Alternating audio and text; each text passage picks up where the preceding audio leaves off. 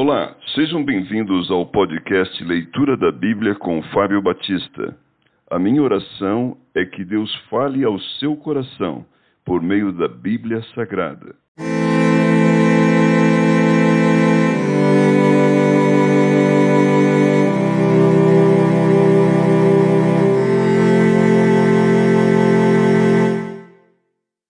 Jeremias capítulo 26 Jeremias ameaçado de morte.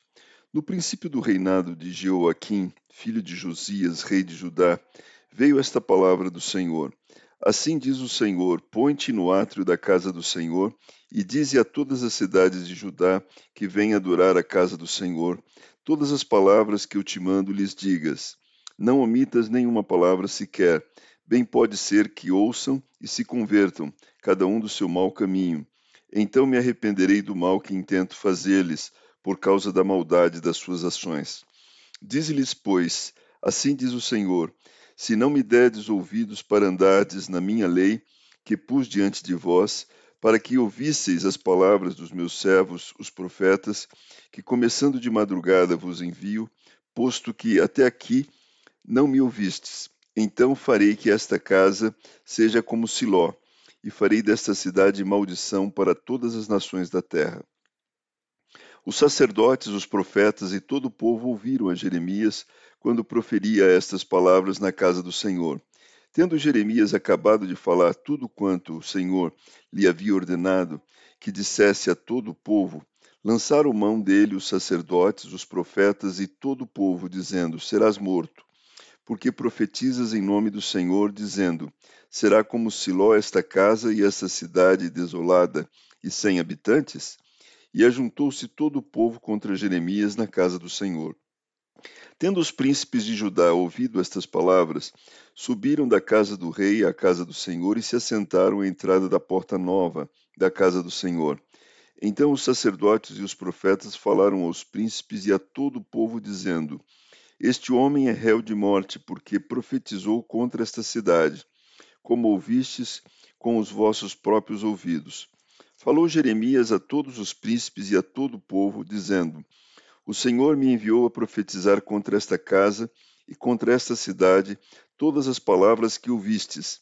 Agora, pois, emendai os vossos caminhos e as vossas ações, e ouvi a voz do Senhor vosso Deus então se arrependerá o Senhor do mal que falou contra vós outros. Quanto a mim, eis que estou nas vossas mãos. Fazei de mim o que for bom e reto segundo vos parecer. Sabei, porém, com certeza que, se me matardes a mim, trarei sangue inocente sobre vós, sobre esta cidade e sobre os seus moradores. Porque, na verdade, o Senhor me enviou a vós outros para me ouvirdes dizer-vos estas palavras. Então disseram os príncipes e todo o povo aos sacerdotes e aos profetas: Este homem não é réu de morte, porque em nome do Senhor nosso Deus nos falou.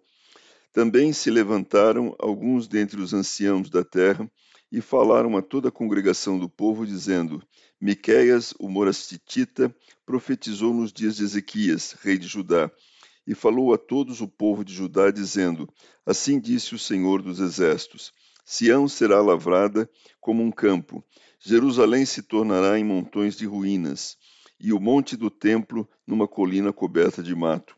Mataram no acaso Ezequias, rei de Judá, e todo Judá? Antes não temeu este ao Senhor, não implorou o favor do Senhor? E o Senhor não se arrependeu do mal que falara contra eles? E traríamos nós tão grande mal sobre a nossa alma? A execução do profeta Urias. Também houve outro homem, Urias, filho de Semaías, de Kiriat Jearim, que profetizava em nome do Senhor, e profetizou contra esta cidade e contra esta terra, segundo todas as palavras de Jeremias. Ouvindo o rei Joaquim e todos os seus valentes e todos os príncipes as suas palavras, procurou o rei matá-lo. Mas ouvindo isto, Urias temeu, fugiu e foi para o Egito.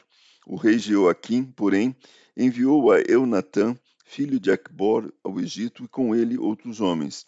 Eles tiraram a Urias do Egito e o trouxeram ao rei Joaquim.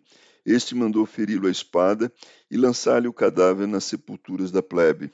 Porém, a influência de Aicão, filho de Safã, protegeu a Jeremias, para que o não entregasse nas mãos do povo, para ser morto.